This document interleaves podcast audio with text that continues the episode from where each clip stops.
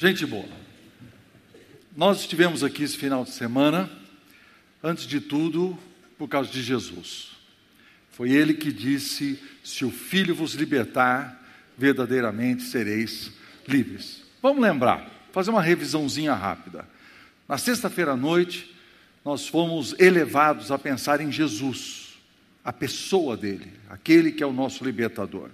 Depois o Ed René e o Jeremias olharam para trás e eles falaram: Nós somos livres de alguma coisa. Nós somos livres do pecado e nós somos livres de Satanás. Claro que essas coisas ainda têm influência na nossa vida, mas nós temos um Jesus que nos torna poderosos em Cristo para vencer essas coisas. Os outros dois irmãos, o Ricardo e o José Júnior, nos fizeram olhar para frente. Então nós somos livres para amar, nós somos livres para perdoar as coisas que nós podemos fazer, porque Cristo nos libertou. Hoje de manhã nós estamos olhando para o futuro ainda e falando que nós estamos livres para servir. O meu texto é um texto complicado. É Romanos capítulo 14, você pode abrir a sua Bíblia lá. O assunto é difícil, vocês vão ver no momento de desenvolver existe muita discussão, muita divergência nas igrejas por causa disso. Eu fiquei lutando, lendo uma coisa, lendo outra, e eu quero agradecer a Deus pelo material que o John Piper escreveu, porque eu, ali eu encontrei a luz e na minha pesquisa estou de, dependendo muito daquilo que ele escreveu, achei muito claro para todos nós. Aqui está o texto. Acolhei ao que é débil na fé não porém para discutir opiniões. Um crê que tudo pode comer, mas o débil come legumes. Quem come, não despreze o que não come. E o que não come, não julgue o que come, porque Deus o acolheu. Versículo 6. Quem distingue entre dia e dia, para o Senhor o faz. E quem come, para o Senhor come, porque dá graças a Deus. E quem não come, para o Senhor não come, porque dá graças a Deus. Porque nenhum de nós vive para si mesmo, nem morre para si mesmo. Se vivemos, se vivemos para o Senhor vivemos, e se morremos para o Senhor morremos, quer pois vivamos ou morramos, somos do Senhor. Versículo 18.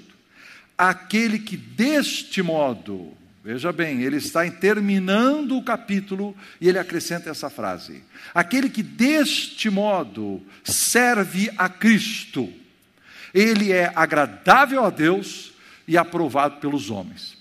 Então ele está no assunto de liberdade cristã, e quando ele fala sobre isso, assuntos que nos, nos fazem dividir, divergir, ele acrescenta essa frase no meio de que se deste modo, com essa atitude que ele vai nos ensinar, nós podemos servir a Cristo, então nós agradamos a Deus e nós somos aprovados pelos homens. Qual é a situação? Aqui está uma igreja, a igreja lá em Roma. Os são cristãos, se sentem libertados, salvos em Cristo. Eles entenderam a mensagem sede livres, mas eles não estão conseguindo manter o equilíbrio. Um equilíbrio que nós precisamos ter para viver, e eles estão se divergindo, eles não como esse rapaz da foto aí, ele não consegue se manter né, equilibrados.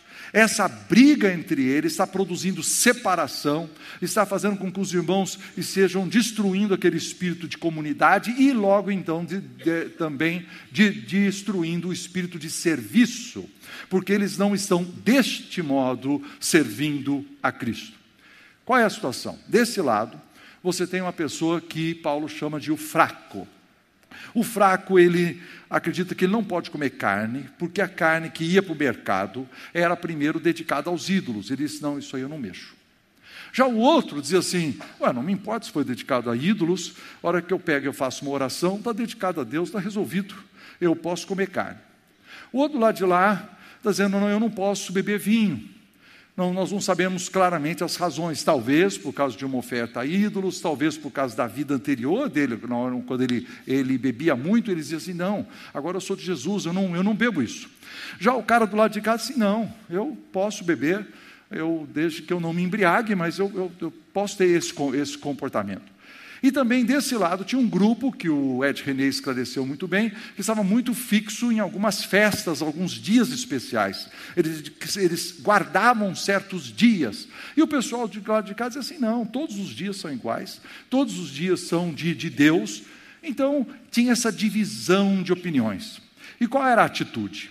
A atitude que o pessoal daqui, desse lado, era um pessoal que fazia isso porque era consagrado a Deus. Ele diz assim: não, eu quero ser de Jesus. E você, então ele virava para o outro cara e dizia assim: você é antibíblico, você é liberal, você não está comprometido com a verdade, você aí está se desviando, se tornando carnal e se dado, e dado à libertinagem. Do outro lado, assim, não, o que, que é isso? Eu sou consagrado a Deus, eu entendi a dimensão de ser livre, Jesus me libertou, você é que é o legalista, você que tem a mente fechada, você está preso a certas coisas do Velho Testamento, você não entendeu essa vida abundante, essa nova coisa que Jesus vem nos dar. Como compreender o fraco e o forte? Porque o termo é confuso, nenhum dos dois parece fraco. Aliás, os dois parecem fortes. Eles são fortes nas suas convicções. E a resposta que a Bíblia vai nos dar talvez nos surpreenda. Em primeiro lugar, as duas posições, elas nascem da fé. Esse aqui age em fé e esse aqui age em fé. A Bíblia diz no versículo 2: um crê que não pode comer e o outro crê que pode. Não é que um não tem fé, e que o outro está cheio de fé. Não, os dois creem e os dois estão servindo a Cristo. Segundo, os dois estão fazendo isso para glorificar a Deus. O texto é muito claro. Quem distingue entre dia e dia, para o Senhor o faz, versículo 6. Quem come para o Senhor, come e dá graças a Deus. E quem não come, para o Senhor, não come e dá graças a Deus. Então são dois irmãos e dois grupos de irmãos que querem agradar a Deus. Veja bem, queridos. Desse lado de cá, a pessoa que não come carne, que não toma vinho, ele, ele, ele quer adorar a Deus, ele quer agradar a Deus. E ele diz assim: o melhor jeito de fazer isso é através da abstinência. É uma decisão que ele faz. Se eu não, eu, isso não vai entrar na minha vida. Não é uma pessoa assim deprimida, ou uma pessoa ressentida, que está dizendo assim: ai, que raiva, eu não posso beber vinho, queria tanto, entendeu? Mas a igreja me proíbe, entendeu? Eu tenho que fazer essa coisa. Não, não é isso. Ele está querendo agradar a Deus, ele está fazendo com seriedade, de boa vontade. E do lado de cá, você vê uma pessoa com a mesma atitude querendo glorificar a Deus, querendo agradar a Deus. Ele não está orgulhosamente dizendo, né, ainda bem que eu estou livre das amarras desse legalismo. Não, não, não, não, ele não está falando assim. Ele diz assim: não, eu entendo que se eu quiser tomar um copo de vinho, e se eu quiser comer uma boa carne, e se eu quiser considerar todos os dias iguais, eu faço isso para glorificar a Deus e para agradecer a Deus. Então, qual é a diferença? Esse aqui, gente, ele não é legalista. Presta atenção. Isso é muito importante, porque é muito diferente de Gálatas. O Ed René, quando falou sobre Gálatas, ele deixou bem claro. O legalista é uma pessoa que diz assim: é uma equação. Jesus mais alguma coisa é igual a salvação. Eu só vou ser salvo se eu aceitar Jesus e fazer isso, isso, isso. Tem uma listinha. Tá certo? Então, esses aqui não são legalistas, porque em Gálatas, é, o apóstolo Paulo diz, assim: esse pessoal legalista é anátema. Eles estão pregando outro evangelho, eles são amaldiçoados, expulsam esse pessoal da igreja. Aqui é, é, é diferente, assim, acolhei esses irmãos, recebam esses irmãos, tenham uma atitude de, de, de, de colocá-los para dentro da comunidade. Do outro lado, eles podem ser acusados de carnais, mas eles não são. Não é a pessoa que está dizendo assim, agora, né, já que pode, então eu vou encher a cara. Não, ele não é o imaturo, ele não é carnal, é uma pessoa que está glorificando a Deus, não está querendo, assim, satisfazer os seus próprios apetites, seu próprio mundanismo. Então veja bem, nem é legalista desse lado, nem é carnal desse lado, qual é a diferença entre os dois? A diferença é que esse pessoal daqui, chamado fraco, ele considera impuro certas coisas. E o do lado de lá acha que é, as, todas as coisas são puras. Eles divergem no como. Como agradar a Deus e como servir a Deus do jeito correto. O apóstolo Paulo, versículo 14, ele se coloca do lado de cá, dos irmãos, dos irmãos mais fortes. Ele diz assim: Eu sei e estou persuadido no Senhor Jesus de que nenhuma coisa é em si mesma impura, salvo para aquele que assim a considera. Para esse, ela é impura. Então, desse lado, se ele considera que aquilo é impuro, que aquilo não vai glorificar a Deus, e ele acha que o melhor é se abster, o apóstolo Paulo está dizendo: você tem que fazer isso, faça isso. Ande conforme a sua consciência. Bendito é aquele que não se condena naquilo que aprova, porque se não vier de fé é pecado. E se é isso que você acredita, você siga isso. E do lado de cá, ele não está, gente, não está apoiando aqueles pecados que a Bíblia eh, condena. Não está dizendo assim que agora então vamos beber e tomar todas, vamos é, então fornicar, ou vamos matar, ou roubar, ou falar mal dos outros, ou fazer negócios obscuros. Não, ele não está dizendo isso. Ele está dizendo que existem certas áreas do nosso, nosso relacionamento dentro da comunidade cristã em que as coisas não são tão claras e que há uma liberdade. Somos livres para estar deste lado ou daquele lado. Deste lado aqui, ele está entendendo que a, as coisas podem ter um, um, um, espectro maior de coisas que podem ser usadas na vida cristã. E desse lado, eles estão diminuindo essas coisas, mas os dois estão com boa atitude. Que, qual é o problema, então? O problema é que esse pessoal de cá, queridos, eles estão errados. Só que é um erro que Paulo não está dizendo para eles abandonarem. É um, é um, é um, é olha como a, é a mensagem é difícil. Desse lado aqui, falta um certo conhecimento. Em 1 Coríntios capítulo 8, versículos 6 e 7, o texto diz assim, Paulo dizendo, todavia, para nós há um só Deus e Pai, de quem todas as coisas vêm. E para quem existimos, e um Senhor Jesus Cristo, pelo qual são todas as coisas, e nós também por Ele. E aí, versículo 7: Entretanto, não há este conhecimento em todos e eles, porque eles tiveram uma vida relacionada com idolatria antes, por causa da sua consciência, diz o versículo 7, pela sua consciência fraca, eles vêm então a contaminar-se. Existe um conhecimento. Qual é o conhecimento? O que é que está faltando conhecer? Então, do outro lado, ele esclarece em 1 Coríntios 10, versículo 25 e 26. Ele diz assim: Comei de tudo que se vende no mercado, mas não pergunte de onde vem por motivo de consciência. E aí ele acrescenta essa frase: porque do Senhor é a terra e a sua plenitude. O que ele está dizendo é que existe uma doutrina chamada doutrina da criação. Tudo vem de Deus. E esses irmãos fortes abraçaram essa doutrina e essa liberdade de glorificar a Deus através de comer carne, beber o vinho, e eles, é, para eles, nenhuma coisa é impura, como o apóstolo Paulo mesmo afirmou no, no versículo 2. E eles têm uma vida então mais ampla na maneira de coisas que eles podem usufruir e, mesmo assim, agradar a Deus. Resumo: ambos agem em fé Ambos querem glorificar a Deus. Um não é legalista, o outro não é carnal. Esse considera impuro, o outro considera puro. Falta um certo conhecimento, e aqui tem o conhecimento da doutrina da criação. Tá, o que, que nós vamos fazer agora? E é de se esperar, eu esperaria, que Paulo podia ter a seguinte atitude: olha, essa turma fraca aqui, vão parar com isso, pô. Para de ser fraco.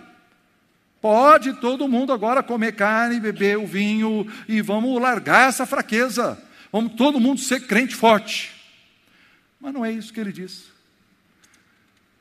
Ele diz que esse aqui tem que aceitar aquele, e esse aqui tem que aceitar o outro. É, em toda a história do cristianismo existiu isso e existe hoje em dia também. Tá, queridos? É, o problema é que existe um nível de espiritualidade que nós não alcançamos. Essa liberdade, ela é espiritual. Mas nós estamos um degrau aquém, estamos na nossa carnalidade, atacando a outra pessoa, atacando a outra pessoa, dizendo só nós estamos certos e o outro está errado. Né? Não estamos falando aquelas coisas essenciais em que todos nós devemos concordar. E eles então têm uma atitude que Paulo recomenda. Ele diz: o fraco precisa receber o forte sem julgar, sem condenar. E o forte precisa receber o fraco sem desprezar. As palavras foram escolhidas cuidadosamente. Do lado de cá, ele diz assim: não condene, não fique passando julgamento. Quer dizer, a gente fica aqui assim: olha esse pessoal aí, hein? Olha esse pessoal.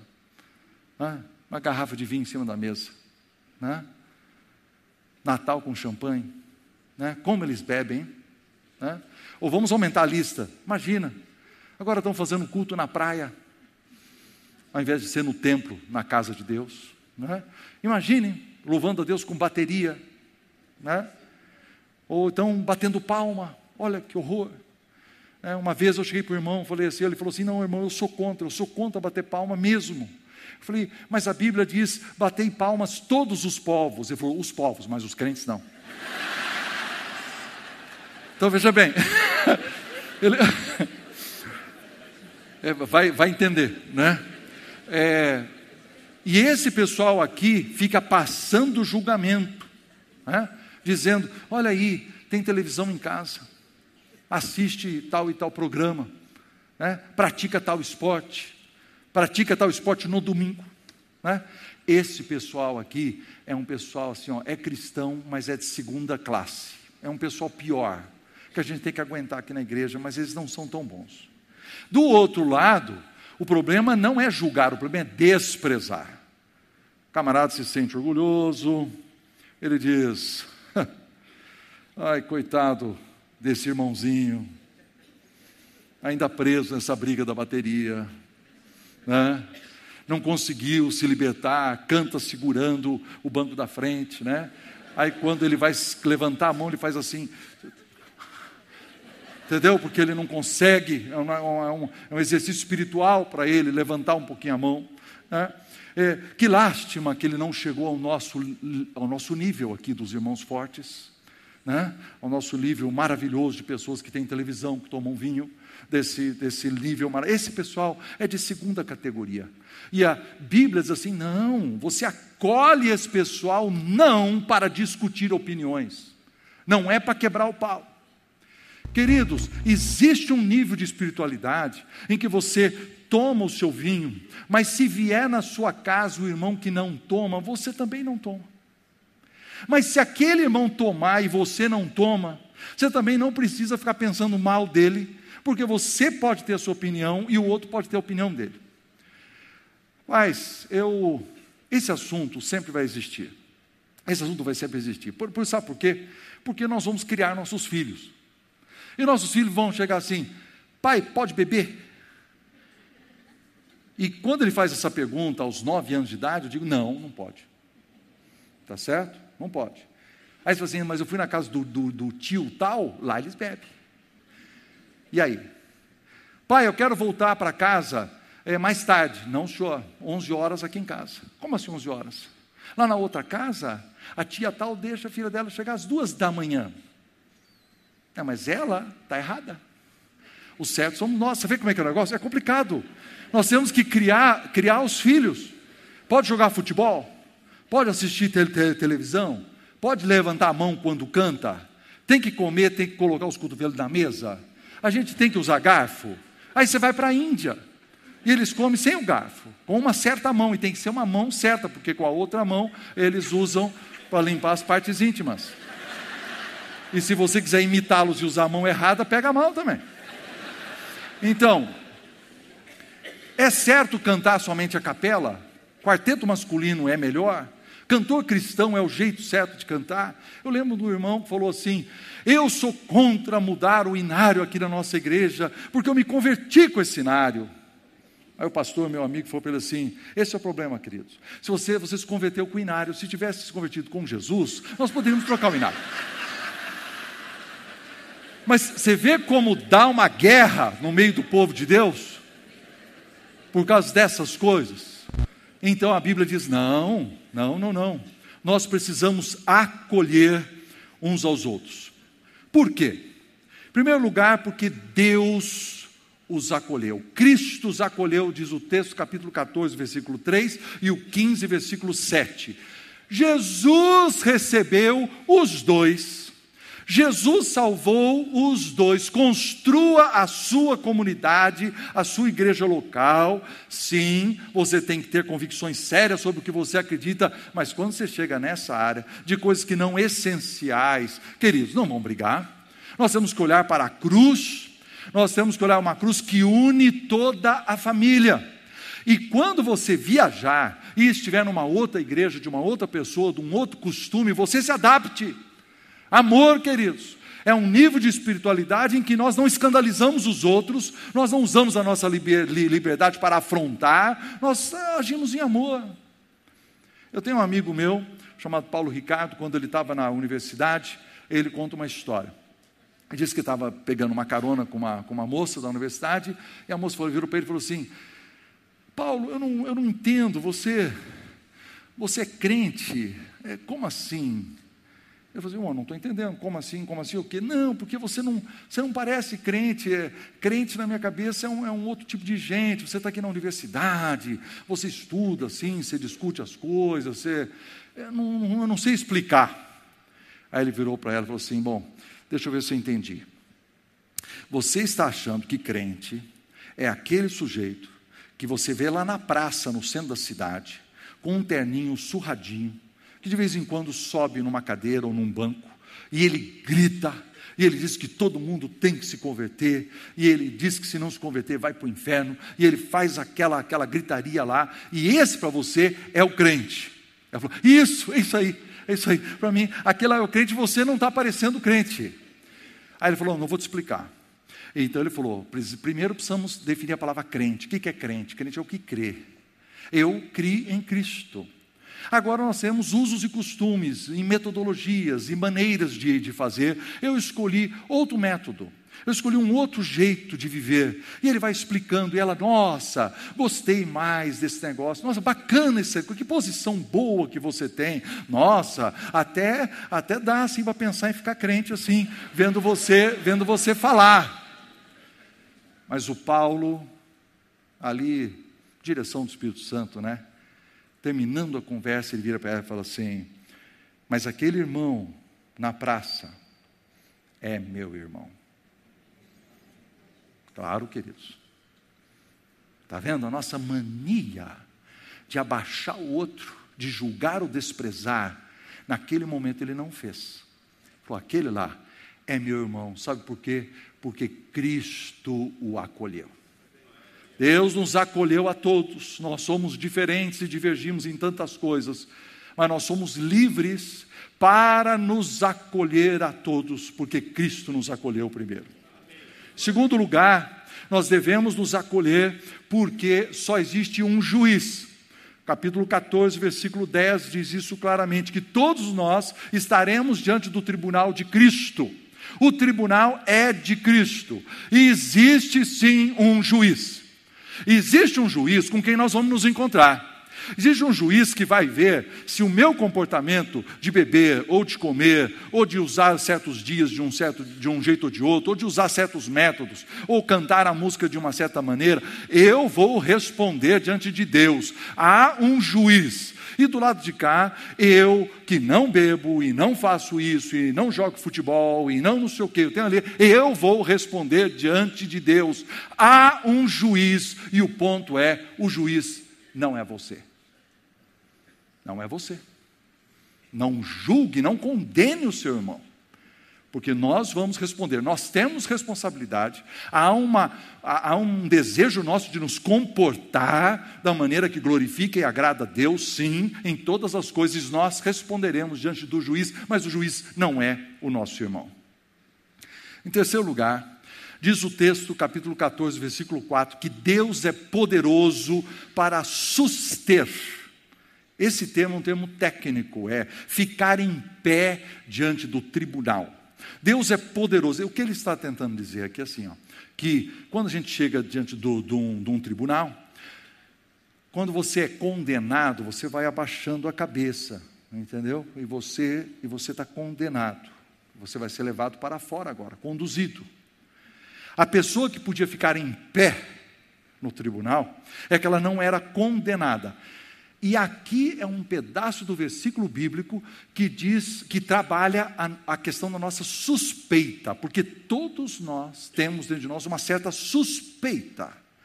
Nós suspeitamos, esse sujeito de cá, suspeita que aquele ali, se Jesus aparecesse hoje e visse ele tomando vinho, entendeu?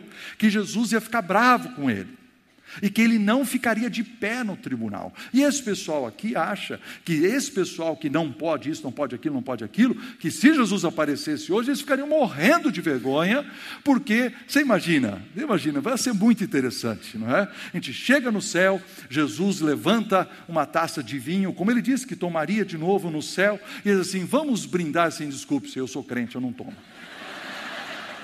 Entende? Então vai ser um encontro muito interessante. Vocês estão me entendendo, né, queridos? Eu não estou dizendo agora para todo mundo comprar vinho.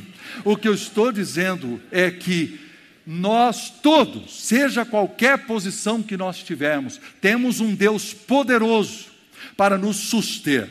Esse homem aqui, essa mulher, que não faz uma série de coisas, mas faz por motivo de consciência, ele não pode fazer, a Bíblia diz: não faça.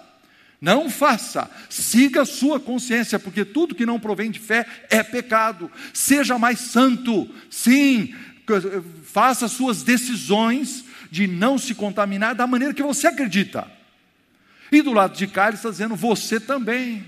Você tem que fazer para glorificar a Deus, andar de acordo com as suas convicções. Cada um tenha a sua convicção bem firmada na sua própria mente, diz o texto. Mas a última razão é que nós também devemos nos acolher, porque nós devemos servir juntos. Que texto maravilhoso! Aquele que deste modo serve a Cristo, deste modo serve a Cristo, é agradável a Deus e aprovado pelos homens.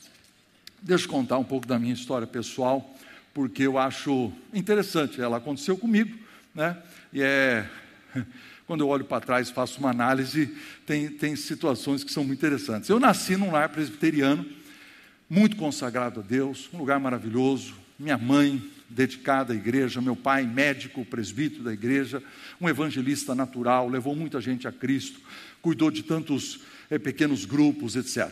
Depois, depois do seminário, recebi um convite para trabalhar no Rio Grande do Sul. Nós fomos trabalhar com a Aliança Bíblica, estivemos lá 15 anos.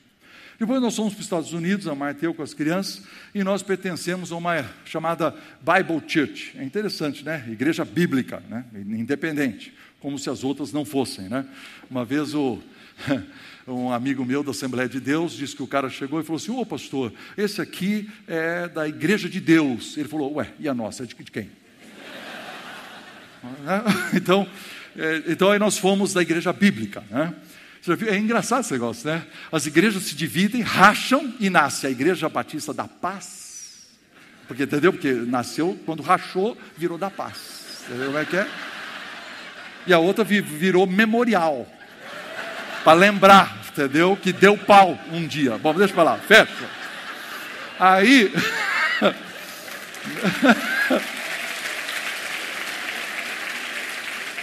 Aí, quando a gente esteve em Norfolk, nós fomos da Aliança Cristã e Missionária. Voltei para Porto Alegre. Em Porto Alegre, num momento assim, numa maior crise que nós tivemos no, no ministério, já contei uma vez aqui numa mensagem, é, o pastor Daniel Reis nos convidou e a gente então virou batista. é muito engraçado, porque existem várias interpretações, né? Os irmãos presbiterianos acham que eu caí da graça e virei batista, tá certo? Os batistas acham que eu finalmente fui me purificando até chegar no, né, no lugar certo, né? É, e aí um dia eu me encontrei com um sujeito, sabe aqueles que são mais batistas do que crente? Nós estávamos numa conversa e o cara virou para mim, você Benézia, você ensinando essas coisas, lembre-se das suas origens batistas. Eu falei, ué, esse cara não me conhece? Gente, que origem? Eu já fui batizado com todo tipo de batismo que você possa imaginar. Eu fui batizado na infância, como adulto, por aspersão, afusão, imersão. Fui batizado no Espírito, batido de sofrimento, eu já tive todos, tá certo? Você faz a lista, tô dentro, tá certo? Eu já vi tudo quanto é tipo de costume, de ritual. E agora que eu entrei no Hagai, então, eu virei meio camaleônico, camaleônico, entendeu? Se eu chego numa igreja da Assembleia de Deus, eu, ô oh, Senhor, né?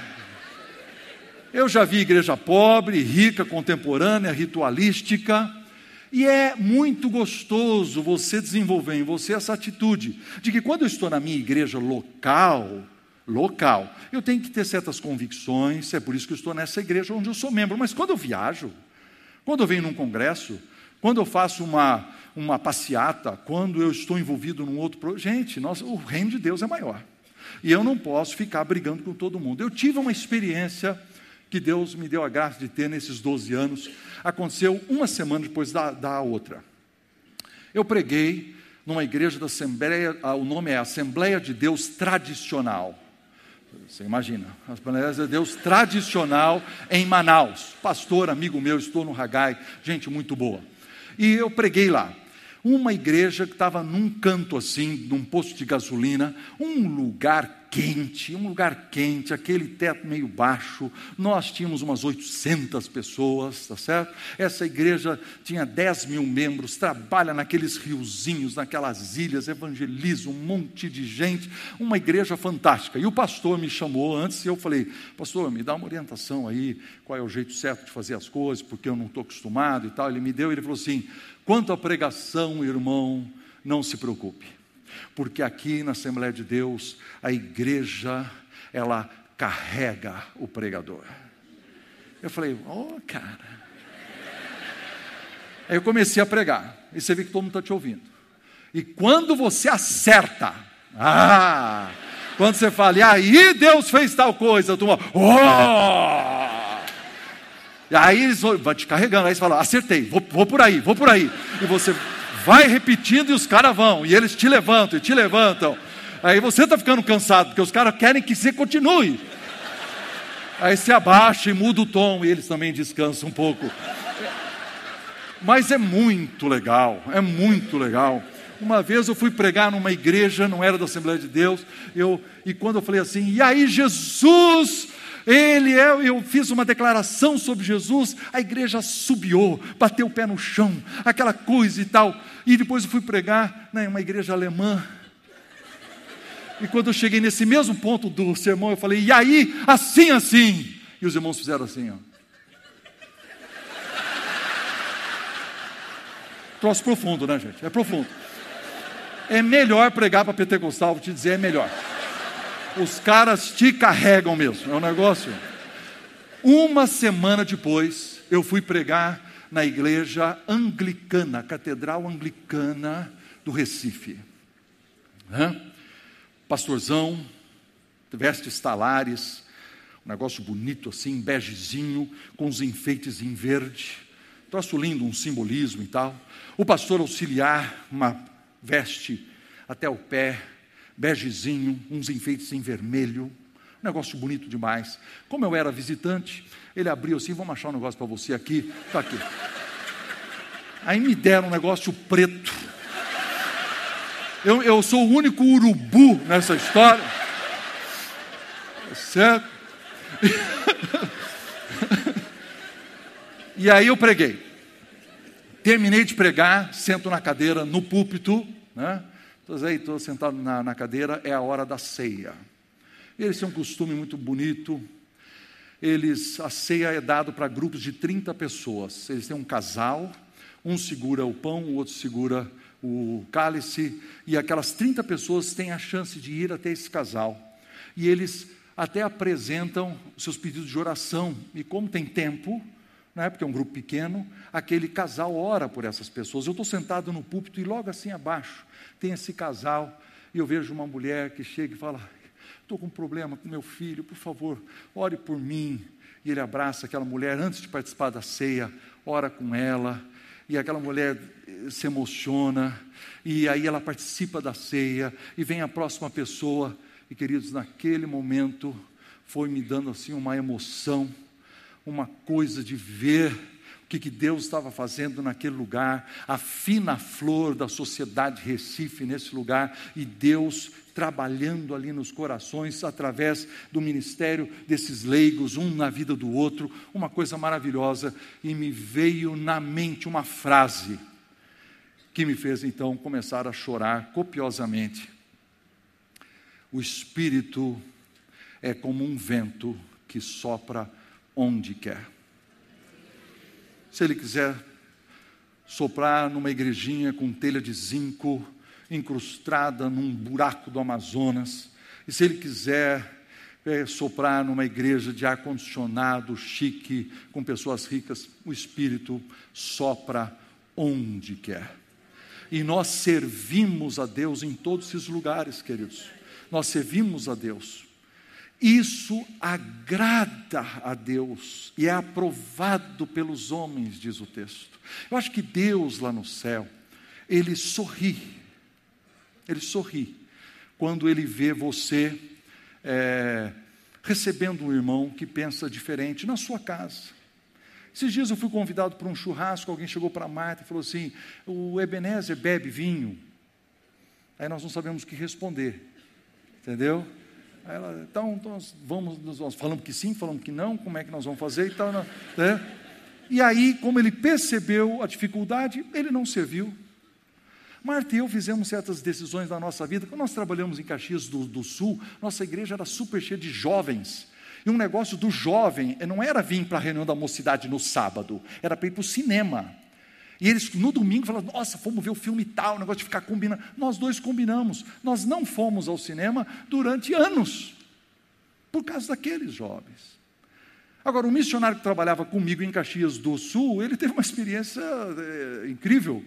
Ele foi evangelizar um sujeito, o italianão encheu os olhos de lágrima, aquele olho vermelho, entregou a vida a Cristo, realmente entendeu a graça de Deus. Quando ele terminou, ele falou: Missionário, vou abrir uma garrafa de vinho para a gente celebrar.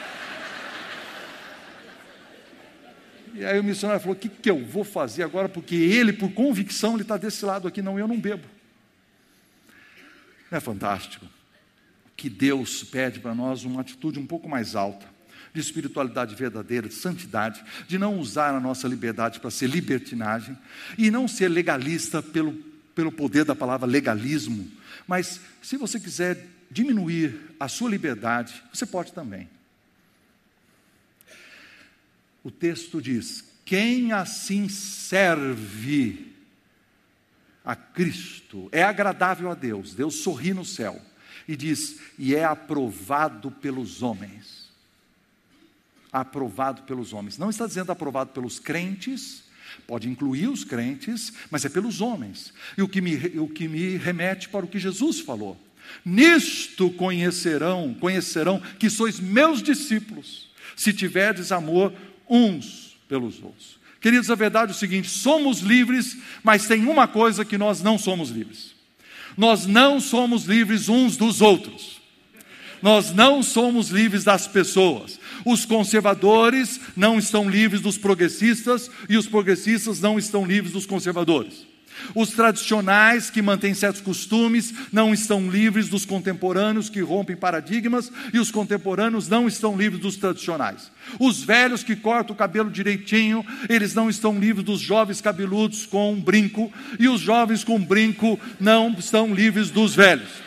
Nós nós temos os que usam barba e os que não usam barba os que guardam domingo, os que não guardam domingo, os que bebem vinho, os que não bebem. Nós não somos livres uns dos outros. Eu vou dizer do que, que nós somos livres. Nós somos livres, queridos, do pecado. Isso sim. Abandonar pecaminosidade. Somos livres de Satanás porque temos forças em Cristo para viver vitoriosamente. Somos livres do mundo para nós lutarmos contra ah, esses sistemas pecaminosos. O fraco está livre para não condenar o forte. E o forte está livre para não falar mal do fraco. Nós somos livres da maledicência. Não precisamos falar mal dos pastores, do pastor de outra igreja, das outras igrejas ou da outra denominação nós somos livres para adorar o eterno libertador, para amar os irmãos, para os que não são irmãos, nós somos livres para perdoar, somos livres para manter a unidade, e aí diz o texto: livres para servir juntos.